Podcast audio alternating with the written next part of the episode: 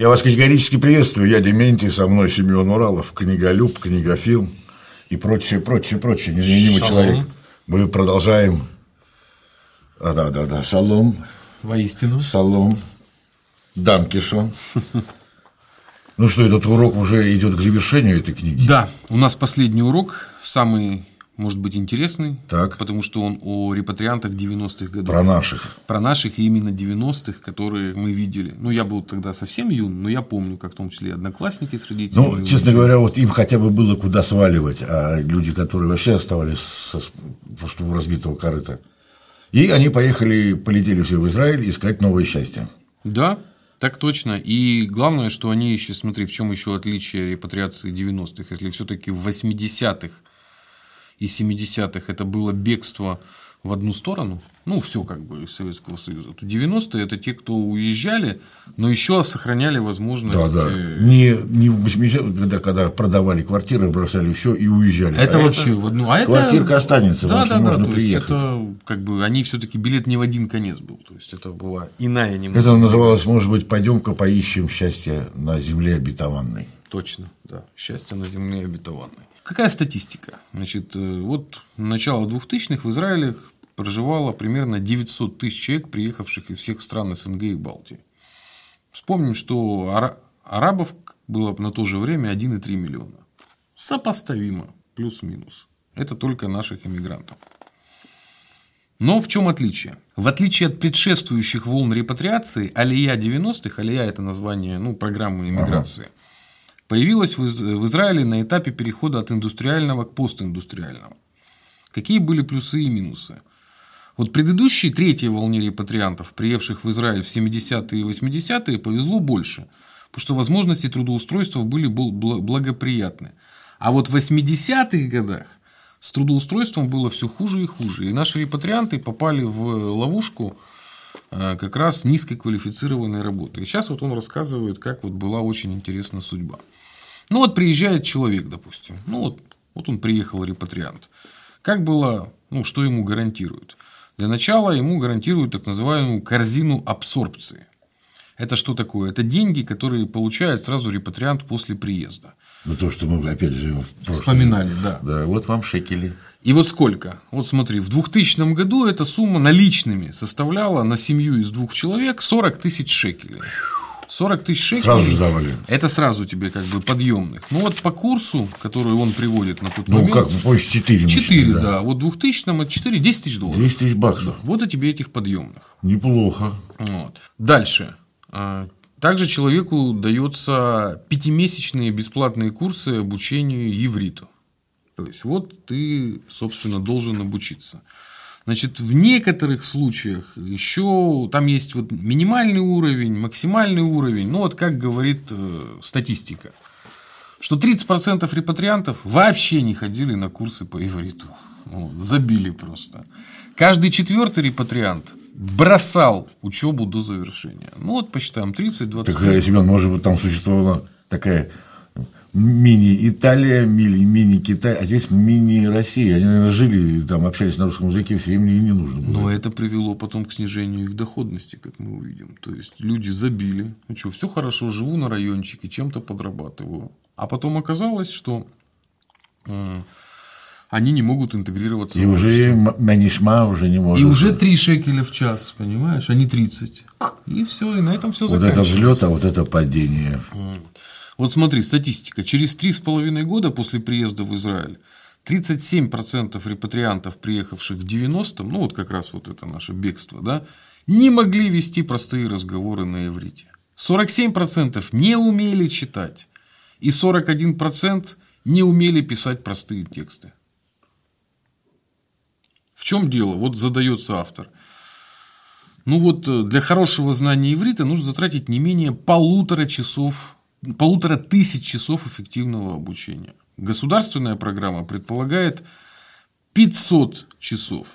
Ну, то есть, короче, если репатриант будет очень сильно вкалывать на этой программе, то он изучит на каком-то бытовом уровне. Ну, хотя бы моя, твоя, как вьетнамский Ну, устный, военнопленный. устный да. разговор. Понять да. можно. Устный разговор. Ну, половина, как мы видим, забивает даже на это. Смотри, значит, э, дальше что происходит? Ну, выдали тебе, значит, это пособие, Дальше у тебя есть специальные курсы э, на несколько месяцев, отмечаешься в госслужбе трудоустройства для специалистов, именно специальную. То есть, вот ты приехал со своей специальностью, да, и у тебя есть специальная служба трудоустройства, где тебе ищут по твоей специальности. Если ты не можешь найти через три месяца, тебя переводят в общую службу. В общем, ты приехал дирижером детского да. хора, да. не устроился, идешь в ассанизаторы. Да, а вот тут он пишет, что после перевода в общую службу ты должен соглашаться на любую предлагаемую да, да. работу, да, без вариантов. Ну, вот три цифры, да, вот он предлагает сравнить. Вот если взять всех специалистов в целом, значит, э, всего в Израиль за 90-е 2001, как раз вот это наше десятилетие 90-е, приехало 383 тысячи специалистов с высшим и средним образованием. Общей... Для страны полезно. Люди это много, да. С высшим образованием приехали. Но вот сколько этих, э, среди тех людей, которые приехали, э, значит, работало? 277 тысяч, а из них в качестве специалистов, то есть по, ну, как по диплому, то, что называется, ага. по специальности, работало всего лишь 28%. То есть всего лишь треть, так или иначе, смогли найти работу, связанную со своим специальностью. Но если вот это сравнивать то, что мы видим в Европу, которые едут специалисты черноголовые, там, по-моему, никого нет с высшим образованием. Знаешь, еще высшее образование высшему образованию рознь. Все-таки советское да, высшее да, образование да. это было отличное. А что сейчас выдают, мне сложно понять. Но я бы не сказал, что и Израиль очень с радостью принимает наших специалистов. Вот тут на примере ученых следующая вот подглава и называется интеграция ученых. Это же вообще элита была советская, да, которые ломанулись. Но вот смотри, за 89-2000 по данным министерства вот, приехало 15 тысяч ученых. 15 тысяч. Инженеров 100 тысяч приехало. Учителей и врачей, учителей 50 тысяч, врачей 25 тысяч. То есть это огромное количество ученых. Ну вот смотри, число специалистов, которые были заняты в научно-исследовательских институтах на, накануне Алии 90-х, то есть до того, как наши ломанулись туда, да, всего в Израиле было не более 13 тысяч человек, включая вузы 8 тысяч человек. А от нас приехало только 15 тысяч человек. У нас приехало столько же ученых, сколько было в Израиле до этого, понимаешь? Им такого количества вообще Слушай, не и, нужно и. И тут началось, да. И тут началось. И тут, короче, наших ученым устроили вирванные годы.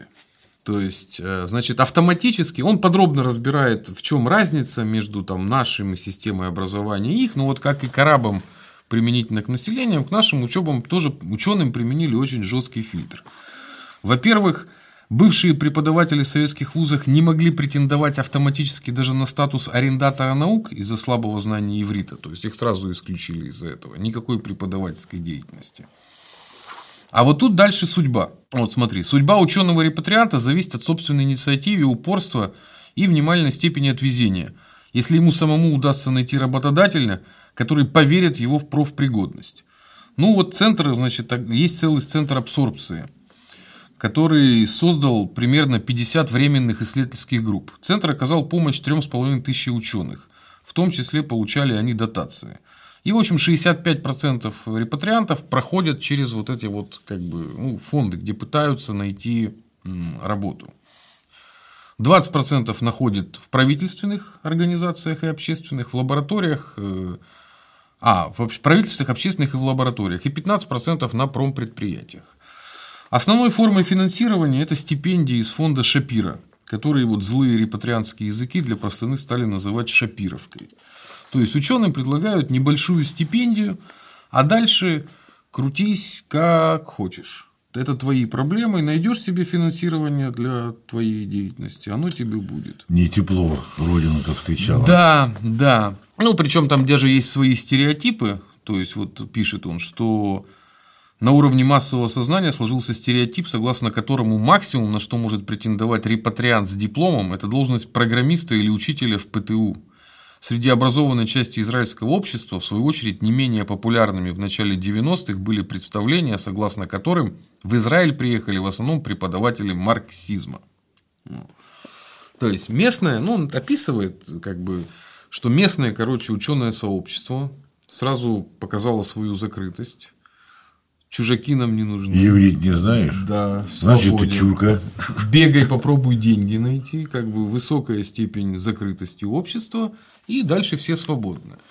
Ну, вот очень прикольная, значит, цитата из письма. Ну, здесь много еще и прессы цитирует, да, одного профессора э, Шалва Марди, значит, Мардишвили, специалист по кожным заболеваниям. Значит, его местные светила не подпускали ни к одному медицинскому учреждению и вынудили уехать из страны.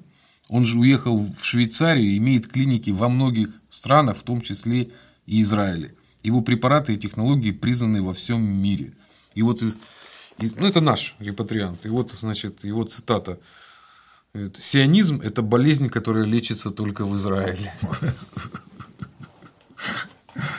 Ну вот, специалист по кожным заболеваниям мирового уровня ага. не дали ему подойти к возможности даже вести практику. А и, наверное, для него тоже это был толчок такой. Молодец, как-то ранее перечислил цепь событий плюс везение.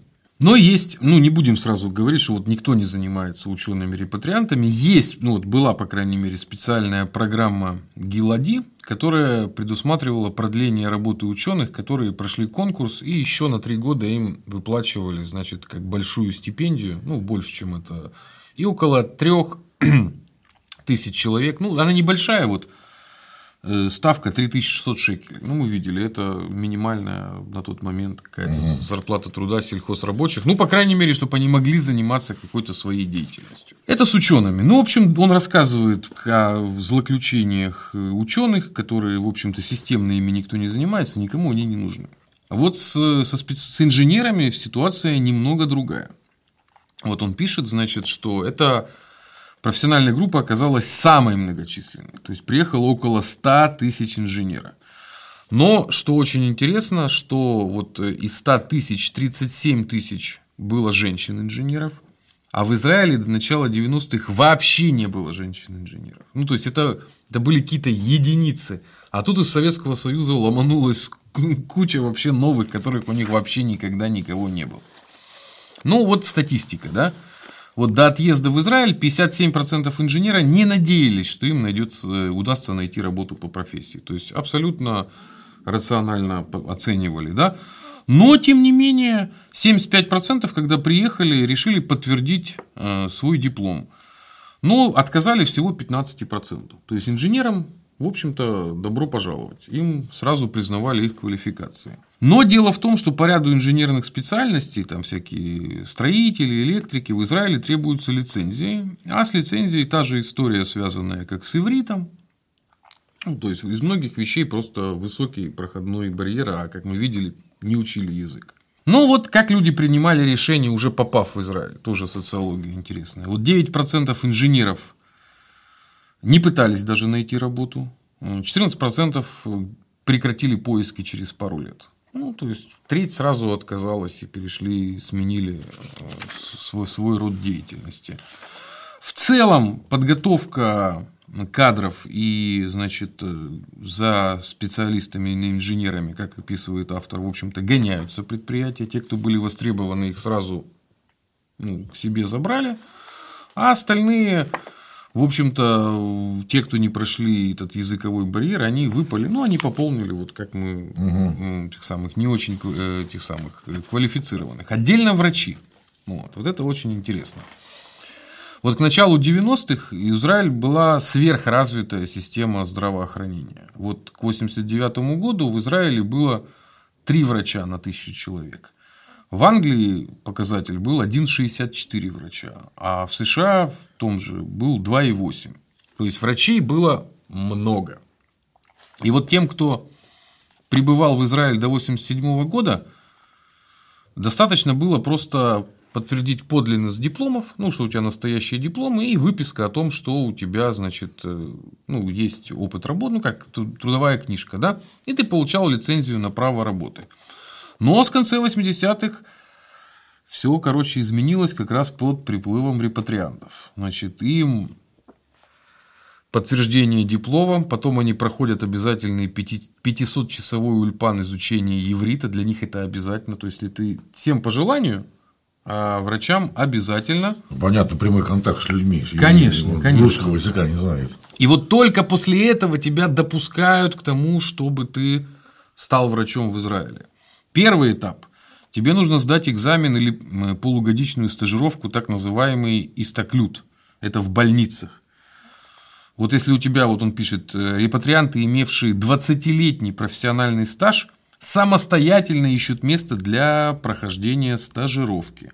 Причем стажировка подчас сводится к самой черновой работе, унизительной для зрелых и умеющих многолетний В общем, опыт врачей. Санитар с уткой.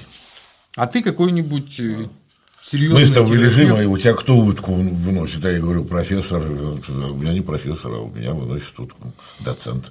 Видишь, как интересно? Они, получается, ученым просто прикрыли. Ну, чужие здесь не ходят. Из инженеров, те, кто нам нужны, давайте все на производство, все свободны. А врачам-то, как врачу, деваться некуда, профессию ты не сменишь. Ну, ты уже врач, и ты врач. Кем ты станешь, да? Их на самые черные работы. Ну, это понятно, это книги закрытые, мест больше нету. А то начнется там, скажем так, заработная плата врачей обесцениваться, если их много. Но этого недостаточно, вот этого истоклюта, да, то есть пройти самую черновую. Есть еще один этап, более страшный, ну, вот, последующий. Вот ты это все уже прошел. Ты должен пройти уже многолетнюю, до пяти лет, стажировку уже по узкой специальности. ИТ-МАХУТ называется. Со сдачей экзаменов после этапов А и Б. И только небольшая часть репатриантов, значит, получили это право без стажировки. То есть они подтвердили, что они вот уже являются. Всего 9%. Вот. И только 5% допустили сразу к экзамену Б. Ну, что вот почти мы вас подтверждаем.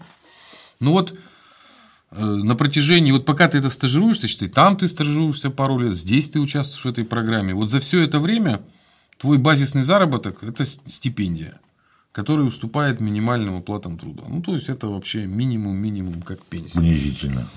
Поэтому, если ты тем более был врачом и квалифицированным, и репатриировался, то, блин, это очень сложно. Это значит, везде им перекрыто, он даже не может получить лицензию, чтобы сделать домашним каким-то врачом. Он не- по закону не имеет Ну, Да, права. да.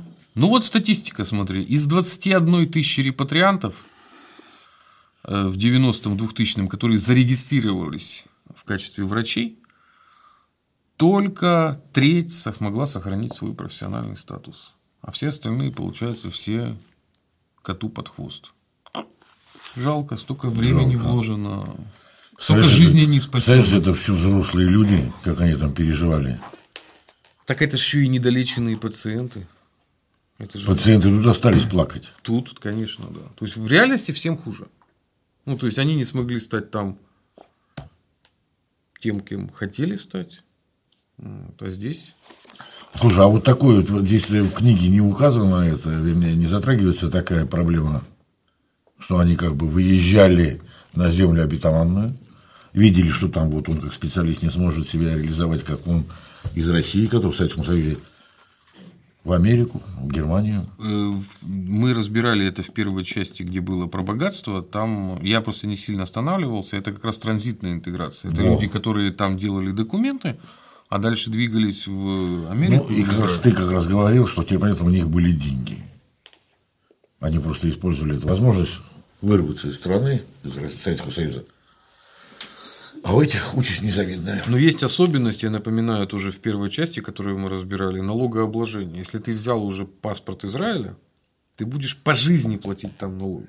У нас можно пропетлять, если ты живешь больше 50% дней в году за пределами России, то ты становишься так называемым налоговым нерезидентом. Ну, ты как бы гражданин России, но платишь налоги за пределами России. Ну.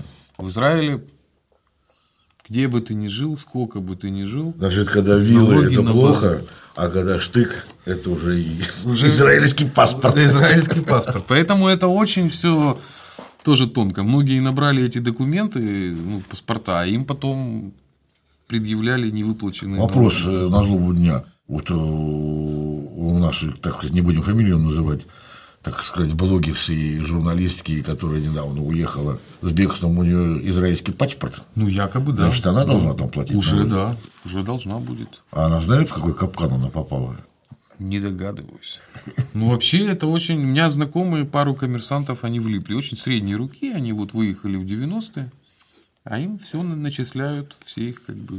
Они сохранили фирмы, получается, у себя, и потом в по Израиле? обмену... Нет, на Украине. Ну, они с Ага, Украины, так, они ага. сохранили. То есть, это была богатая иммиграция. Ага. Начали вести как бы дела, ну, нам новые фирмы, там старые фирмы, и потом по обмену информации налоговая с Украины в израильскую налоговую все сообщила про обороты вот этой фирмы, где он является учредителем. И ему потом насчитали в том числе Слушай, недоплату. завидуют хохлы, а? Ну, понимаешь? Завидуют. Но он сам захотел все по белому делать, и там, и там был учредителем, можно было ну, промутиться, да, но он решил пойти по белому. Но ему по белому все и насчитали. Бедолага. Ну, такая вот смешная история. Да. А потом он уехал назад в Киев и продолжал вести бизнес, а ему все насчитывали. Ну, как бы, все насчитывали. Поэтому никуда ты не В общем, вы приезжайте в Киев и спросите, кто был Паниковский до революции. Так точно. Учителя. Следующее. Значит, э, в их, э, ну, у них есть квалификация этих репатриантов. Вот учителя начальных школ, включая э, педагогов ну, вузов, они входят в высшую степень специали... ну, короче, называется академаим. Ну, вот как академики. Ну, Они все туда попадают. Учителя, это для них все равно. Вот ты приехал, ты если умеешь учить, то добро пожаловать. Значит, учителя-репатрианты по своему уровню квалификации очень сильно превышают учителей местных. И это вот автор на это указывает. Если с врачами, инженерами, тут вопрос оценки, ну, у всех нормальный уровень, то наши учителя, они значительно лучше образованы.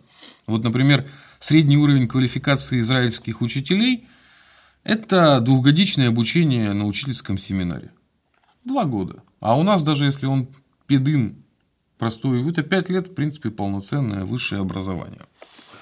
Поэтому учителей проще с репатриацией, но там, конечно же, вопрос э, иврита, да, потому что вот они, если учителя преодолевают языковой барьер, то у них проблем, в общем-то, нет, потому что они ну, квалифицированнее, чем местные рабочие. Ну, в учительском товариществе тоже есть такое, вот МОФЕТ, это как бы такой профсоюз, ну, который опекается так или иначе э, учителями. Ну, вот как устроена, значит, э, математика э, учителя. Значит, Министерство абсорбции той же самой, ну, как интеграции, предлагает поучиться на курсах по организации и ведению домашнего детского сада продолжительностью 4-5 месяцев. Детских садов очень много частных, да, и они учителям сразу ну, предлагают вот этим понятным делом заняться. И в большинстве госдетсадов, значит, дети находятся до обеда, а очень часто их вечером в частный детский сад. То есть, ну вот в Израиле так устроено, что до обеда ребенок ходит в государственный детский сад, бесплатный, а потом до вечера в частном. Поэтому наших учителей на это, в общем-то, настраивают. Ну вот смотри, учителям физкультуры предлагают там всякие организовывать кружки, том там вплоть до бомбоубежищ. То есть они, короче, учителей выталкивают в э, ну, не в государственную систему образования, а в сопутствующую государственную. И это более, ну, опять же, как он сравнивает с врачами и с учителями, то есть успешно сдающий экзамен на аттестат очень высока. То есть э, ну, по сравнению с остальными очень многие продолжают этим заниматься. Но с музыкантами совсем другое дело. И вот это я то, к чему я сейчас Так, же так, вот так, много так. ломанулось. Слушай, а я-то забыл.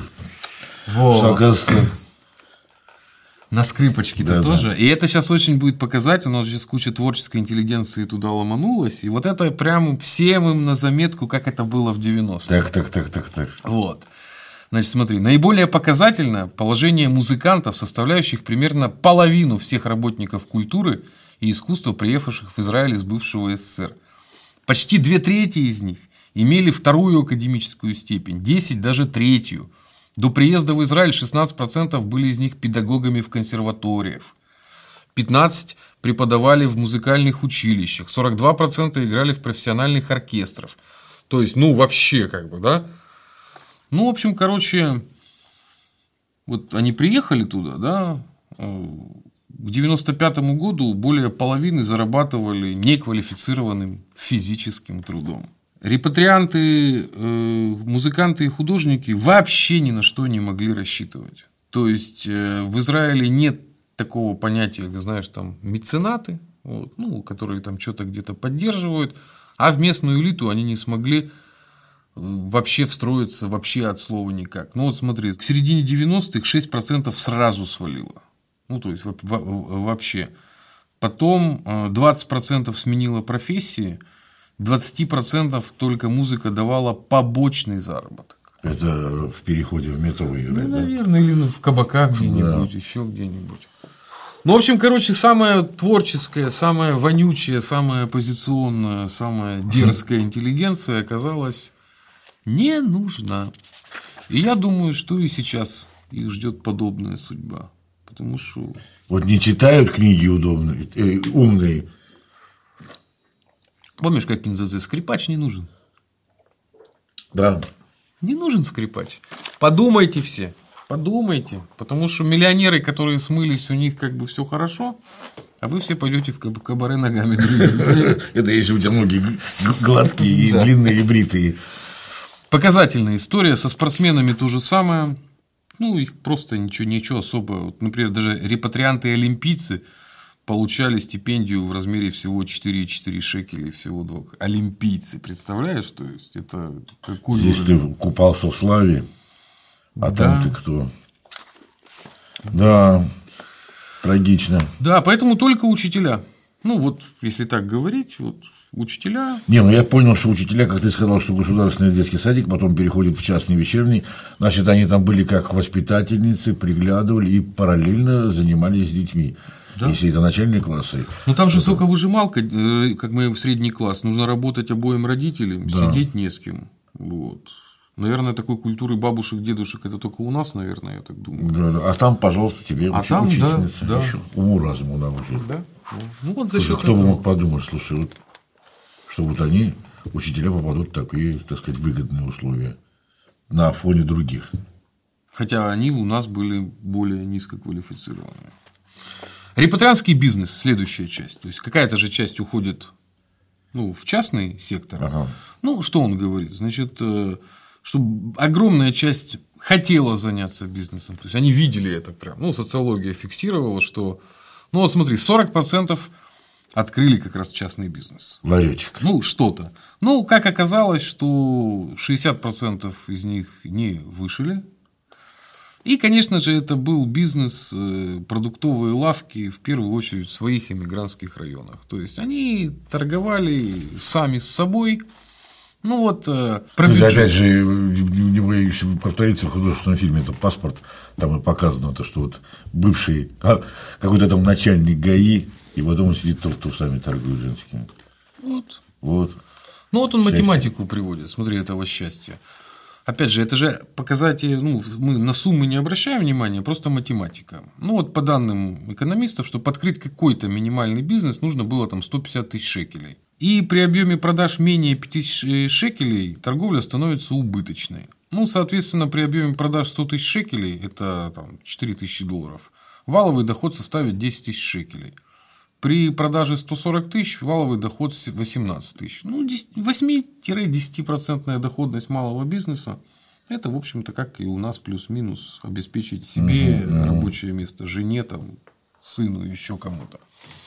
Вот как он анализирует, вот доход с предпринимательской деятельности репатриантов, это вот там кафе, фотостудии, парикмахерские, после вычета налогов не превысит 5000 шекелей. Как мы смотрели, это рабочие там на фермах, еще где-то. Ну, в общем-то, у нас в этом смысле... Рабочий на фирме в выгодных вот, условиях встал, пошел на работу. Более свободно. Пришел, да. А здесь на себя пахать. Поэтому у нас в этом смысле мелкий бизнес это больше, чем средняя зарплата. Ну, если так среднюю смотреть. А там, как мы видим, это вполне себе. Чтобы ноги не протянуть. Да, самозанятость. Репатрианты, как он отмечает, получают меньше суд, ну, обращаются за государственными деньгами.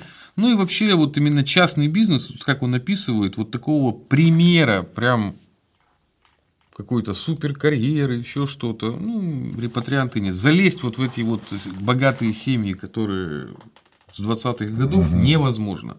И даже вот как мы с богатыми разбирали, там Гусинский попробовал дернуться, еще кто-то, но их не пустили. Все поделено Как это нас. говорится, книги закрыты. Нам не нужны другие. Чешуи здесь не ходят. Это про, соответственно, мы разобрали про наших э, специалистов э, разного уровня. И, собственно, в завершении он, э, есть тоже глава, которая называется «Вверх по лестнице, идущий вниз». Это, конец, это как раз он разбирает, как люди ну, начинают беднеть постепенно. То есть, что с ними происходит.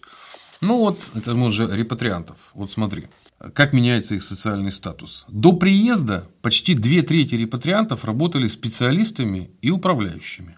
Две трети. Сейчас менее 30%. Доля рабочих составляла до приезда 20,5%, ныне ныне 41%. То есть в Израиль в 90-х начали приезжать все менее и менее ну, как бы квалифицированные, и менее и менее. Вот он пишет, что алия 90-х прошла в Израиле процесс пролетаризации. Наиболее массовой стала профессия рабочего, а не инженера и учителя. И вот тут смешная шутка, которую я отметил. Мечта большевиков о социальной перековке российского еврейства, которую они безуспешно пытались а, осуществить бывшим СССР в течение десятилетий, в Израиле реализовалась естественным путем в считанные годы. Тут, получается, не просто их кинули. На входе, они только приехали. А здесь целуйте жопу. Многие, наверное, подумали, зачем мы вообще оттуда уезжали. А вход вы, в рубль, выход два. Все, назад уже паспорт не сдашь. Ну вот статистика. Смотри, впервые за весь период 74-96 года доля занятых простым физическим трудом в числе новых репатриантов выросла до 40%. То есть 40% низкоквалифицированные работы. Ну, это очень много. Это, кстати, зачем, скорее всего, еще влечет за этим то, что и зарплаты их стали. Конечно, меньше, конечно. что они нас больше. значительно упали. Слушай, вот настроение у них было нехорошее. 40% это очень много. Ну вот видишь, они пишут, вот что такое репатрианские профессии. Из профессий, которые пришлось освоить репатриантов из бывшего СССР, особо популярны две. Профессия охранника или сторожа, или уборщика, уборщицы. Работа в офисе в так, называем, так называемой шмире в силу специфики Израиля массовая. Значит, ну, короче, охраняется все, предприятия, школы, кафе. Ну, Очень много нужно охранников. Это такой как бы низкоквалифицированный труд и стройплощадка. И, Да. к сожалению, к сожалению. Квартиры. Тоже важнейший вопрос. Я говорю, очень умный человек писал эту книжку. Прям все разобрал по пунктам. История следующая. Значит, э, ты когда приезжаешь, э, тебе выделяется социальное жилье. Но резерв государственного незаселенного жилья в 1989 году составлял всего 8 тысяч квартир. То есть они не ожидали, что будет М, такое вал. количество репатриантов. И уже, когда из Советского Союза ломанулось, ну вот смотри, статистика. Вот когда 70-е годы, когда не массовая была, в 1974 году из общего числа семей репатриантов через два месяца после приезда 37% получили постоянное социальное жилье. И 54% жили в центрах абсорбации или гостиницах, и 9% жили у родственников. И только 1% жил на съемных квартирах. Ну, то есть, все почти обеспечены. А вот в начале 90-х, уже через 2-3 месяца вот этих начальных, да, адаптационных, 95% репатриантов жили на съемных квартирах. Знаешь, что там началось? Угу. Как цены пошли вверх. Вот он и пишет, что в Израиле случилось то, чего никогда не было. Что частный рынок съемного жил- жилья начал представлять джунгли, где тысячи квартир и миллионы шекелей переходили из рук в руки без юридического оформления сделок и уплаты наличными. То есть родился мелкий бандитизм вокруг того, что ломанулась куча репатриантов, а государственная система не справилась. Ну, 95% без жилья. Слушай, я подозреваю, что вот это там, скорее всего, контролирует и возглавит местная УПГ. Не Деньги исключено. кэшем идут. Лохи приехали, языка Да, не да, знают, да, да. прав не знают своих, ничего А не мало знают. того, что ты к другим приедешь, квартиры, которые дают сидим пистолету, сделаешь предложение, от которого не сможешь отказаться, он и сам-то не откажется. Вот бедолаги, вот это хапнули. Вот это тоже они были. влипли, да. Ну, в общем, а, на квартиры они влипли, потому что чаще всего продавали. Ну, большинство людей это продавало, а какие у них деньги были.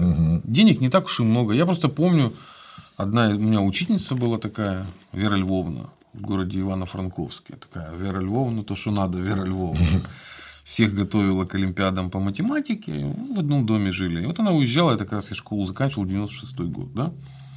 На тот момент там ее квартира трехкомнатная стоила что-то 10 или 12 тысяч долларов. Ну, или 8 даже. Ну, короче, в районе 10 тысяч долларов. Ну, вот это все деньги, которые... Ну, все-таки не, пусти, с пустыми Нет. руками. И да. там, вот как мы определили, еще выдали 40 тысяч шекелей, еще десятку. Ну, вот двадцатка – это которая у тебя начало новой жизни. Вот. Квартиру сними, это сними, пособие 500-600 долларов. Ну, вот ты как белка в колесе и бегаешь. А с квартирой это основное, это же как бы Да, гнездо, где жить. это, это же самое-самое главное.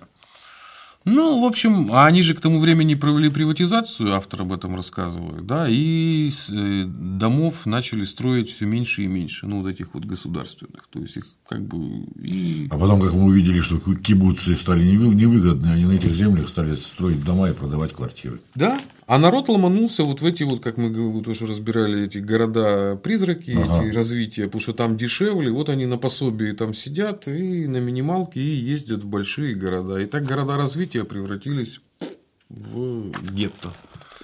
Вот история маленькой социальной трансформации Израиля за 30 лет. Да, но все равно за 30 лет много сделано. Ну, много, конечно. Молодцы. Ну вот интересно устроено вот про ту же недвижимость насчет выгодно невыгодно ну, покупать квартиру и насколько это вообще возможно. Ну, в Израиле такая же система, как у нас э, с ипотеками. Я для начала посмотрел, как у них устроена ипотека для понимания. Да? Ну вот смотри, схема погашения ипотечных суд устроена так, что первые несколько лет погашается в основном долг по судному проценту за весь. То есть сначала ты проценты по долгу выплачиваешь, да? В среднем э, ипотека от 20 до 28 лет. Ну, на всю жизнь, короче. И только погашение основной части долга по проценту начинается списание с основной суммы долга.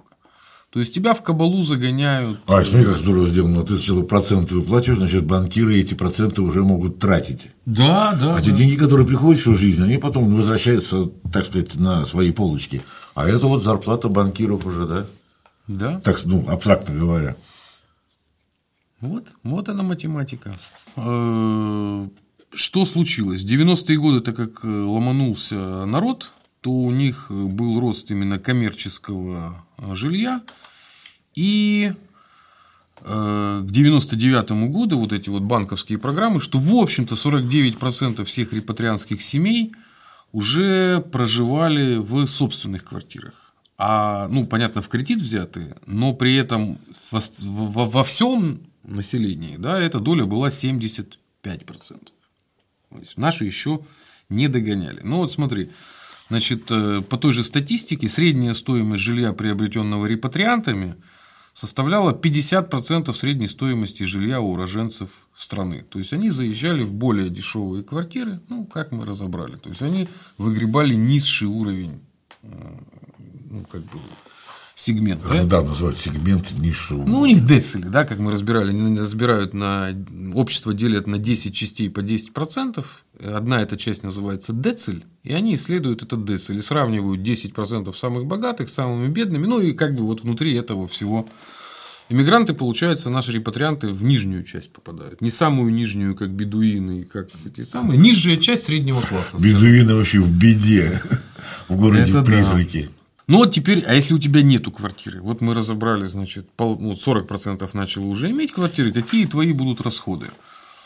Ну, э, значит, э, пенсионеры э, имеют право тоже на социальное жилье, проживают, наши репатрианты, в отличие от местных, продолжают проживать со своими взрослыми детьми. Ну, вот это отличается, что у нас есть такая практика. Э, Вот если по статистике, вот приехало у нас, мы посчитали, там 900 тысяч, репатрианты получили всего 45 тысяч социального жилья. То есть обеспечили это, ну, ничтожное, ничтожное количество. Протестовали наши из-за этого. э, В том числе даже с палатками делали митинги. И вот в 90-м году, когда разделяли социальное жилье, репатриантам досталось только четверть. Все, короче, среди своих. Да, да. Ну, не... Все золото осталось в семье. Я еще подозреваю, там, скорее всего, как- какие, какие там взятки были. чтобы тебе... Ну, вот как приходит автор, что репатриантам вот этот вот минимум, который есть, он, конечно, выдается, а вот дальнейшие социальные программы все-таки как-то немножко оттирают, да? Но это вообще такая стратегия, я понимаю, не прямого выдавливания, а такого постепенного, постепенного оттирания. Ну вот смотри, следующее, вот уже, собственно, про заработки. Ну вот, как структура заработок устроена. Ну вот, порядка 40% Э, имеют квартиры, собственная автомашина. Это вот как раз они попали в средний класс. Вот около 40% репатриантов. У всех остальных значительные проблемы. Ну вот портрет среднего репатрианта вот, э, социологический. Его заработок в среднем на 40% меньше, чем у местного жителя. И при двух работающих, при пересчете на душу семьи, Э, потребление где-то на 9% меньше. Ну, будет, да, если двое работающих. И к концу 90-х сформировалась вот эта вот элита репатрианская с доходом, превышающим 13 тысяч шекелей. Это там, получается, там 4 тысячи, ну, 3, 3 тысячи долларов. То есть, это вот была эмигрантская элита, которая, как мы посмотрим на уровне заработков, это где-то половина заработка профессуры. Ну, где-то uh-huh. вот, вот, вот, вот оно таким образом. Также он отмечает значительную, то, что ты говорил, реэмиграцию, то есть, ежем... то есть, которые потом Лондон, Париж, Европа, ну, которые там основались. Транзитиком.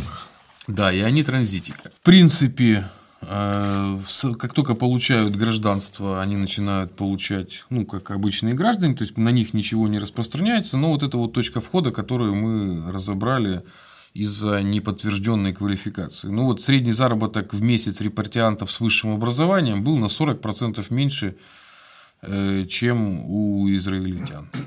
У лиц свободной, э, как они называются, лица свободных профессий, ну, музыканты, да, заработок на 37% меньше. Конторские служащие 45% меньше. Работники торговли 50%. Ну, это что за языка наверняка. Да, да. да? Сфера обслуживания 27% рабочие 25. Ну, то есть, видишь, насколько... И только среди неквалифицированных рабочих месячные заработки были выше средних на 10%. Это, судя по всему, это арабы. Ну, как бы самые Ну, наверное, грузчики, там, чтобы такая физическая ну, сила. Такое, да. Хватай, тащи на верхний этаж. Не все ну, это могут делать. Есть табличка, где все это сравнивается. Я просто, ну, как бы не надо табличка. Сами посмотрите. Видно очень четко, как к неместным применяется легкая сегрегация во всех сферах, э, кроме Э, труда, ну, как бы высоко, низкоквалифицированных. Ну вот тоже интересная статистика начала 21 века, а как трудоустраивались. Да? Вот в 2001 году в Израиле насчитывалось 310 частных фирм, которые обеспечивали фирмой 120 тысяч человек. Вот работу, которую получают через фирму по трудоустройству, называют работой от каблана, подрядчика. Вот более четверти работающих, которые фирму как бы, ну, через объявление, скажем, через фирму получила, получали зарплату, не превышающую минимальную. Ну вот, не более того. Часовой заработок превышал 25 шекелей, то есть квалифицирован, только у 5% работающих от этих посредников. Практика найма работников через этих посредников наиболее распространенная в израильской промышленности. Четверть рабочих мест в этом секторе экономики занята вот этими работниками. Наиболее высока в новых предприятиях электронной промышленности. То есть, значит, само развитие бизнеса, короче, 60% фирм и отрасли в э, этой ну, сфере, э, например, уборки и охраны вообще составляют репатрианты. То есть, в зависимости от сферы, короче, еще и монополизм фирм, которые занимаются трудоустройством, и как мы видим, чем квалифицированнее работа, там невозможно даже устроиться самому. Тем, тем лучше моешь унитазы. Ну, а в уборку и в охрану добро да. пожаловать кому хотите. А во все остальные вход запрещен. Встречаются два еврея. У тебя кто охранник? Ну, у меня охранник инженер. у меня охранник профессор. А, а уборщица это да, самое, да, да. Прима балерина. Ну, жалко ну, людей. Жалко, конечно, тем более. Это же люди взрослые все. Это же не молодой человек, когда, знаешь, как я тоже думал, мне было больше чуть 20 лет куда-нибудь свалить. Не, не женатый, рюкзак, пару трусов и куда-нибудь там смело едешь. А здесь с детьми, с семьей, со своей, так сказать, за со своим списком болезней. Еще за сытой жизнью ехали. Да, да, а за она, счастьем. А она не такая. Ну, вот очень тоже хорошие показатели, социология, да. Уровень дохода, ну, вот как люди считают, достаточно, недостаточно, самооценки, да. Ну, вот смотри, среди инженеров, мы репатриантов берем, да, вот среди врачей полностью своим доходом, то есть удовлетворены 60, 86%. Среди инженеров полностью 38%. Значит, среди врачей 70%. А вот, например, среди неработающих, да, инженеров полностью не удовлетворены там 40%. То есть мы видим, что вот 86, только врачи, которые смогли найти работу по профессии, они полностью, ну, как бы довольны, довольны в общем-то, своим уровнем да. доходом. Во всех остальных это частично, как, например, вот инженеры, сохранившие работу по профессии, удовлетворены только частично, на 53%, а полностью 30, ну, 40%. Ну, мы видим, что падает. А те, которые сменили профессию, вот инженеров, полностью довольны, всего 30%. В общем, доходы падают, кроме врачей, которые квалифицированы. В общем-то, никто в этот высший средний класс, никто по большому счету и не пробился. Называли эту иммиграцию колбасной, в шутку ну, которые вот в начале 90-х ехали, что они типа за дешевой э, колбасой. колбасой да. Но есть и отличия. Вот что интересно, да, он отмечает, что все семьи репатриантов с одним работников умудрялись жить при скромных доходах без дефицита в бюджете. А вот большинство израильских семей с аналогичным уровнем доходов не могут жить без э, минусов в банке. То есть наши репатрианты живут по средствам. Это отличает от местных. Они в долги не залазят. А. И. Ох, Советский Союз научил-то, закалил. Да. Оценка экономических аспектов жизни. Вот в Израиле лучше или в Израиле хуже? Ну, как, как люди оценивают? Вот те, кто рабочие, работают врачами, они говорят, что в Израиле лучше 62%. Вот те, кто, э, значит, в Израиле хуже, 14%. Вот те врачи, которые сменили профессию, считают, что в Израиле лучше только 32%, а хуже уже 40%. Ну, то есть, мы видим, что огромное количество людей просто не могут себя найти, и из-за этого, в общем-то, страдают. Ну, для нас это, в общем-то, все равно. Это они уехали, если... Они сами, это был их, их выбор. И одни поехали за счастьем, а тут наоборот все. Да, так точно. На самом деле книжка закончена, там есть еще одна последняя интересная глава, чего им не хватает. Это где автор, в общем-то, пытается ну, порассуждать, э, чем довольны репатрианты, чем недовольны. Ну, 52%, опять же, как он приводит, э, в возрасте от 35 до 54 лет были не удовлетворены своей жизнью в Израиле. Да? Больше всего удовлетворены своей жизнью репатрианты пенсионного возраста и с низким уровнем образования. То есть те, кто скромно сидят на социал, либо готовы на низкоквалифицированный труд, те больше всего довольны. А интеллигенции как было горе от ума здесь, так горе от ума там и осталось. Хапнули там. Хороший, На этом разбор интересной, я считаю, книжки завершен. Вот покажи туда и в экран. Вот. Книжка не новая, но умная. Она не новая, но проблемы старые. С евреями заканчиваем? Да. Дорогой мой Семен, какая следующая книга будет? Я предлагаю вернуться уже к нашей стране. Так. А то мы с правыми Европами, то с евреями. Я бы предложил э, нашего последнего председателя Совета министров СССР Николая Рыжкова. У него есть очень хорошие мемуары, называется «Трагедия великой страны».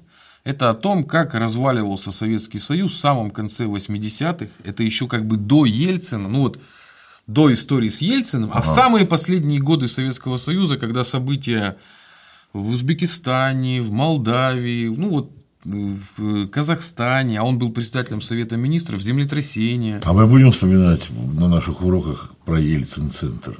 А почему бы и да? Я там был. Я не был еще. Надо Будешь скоро.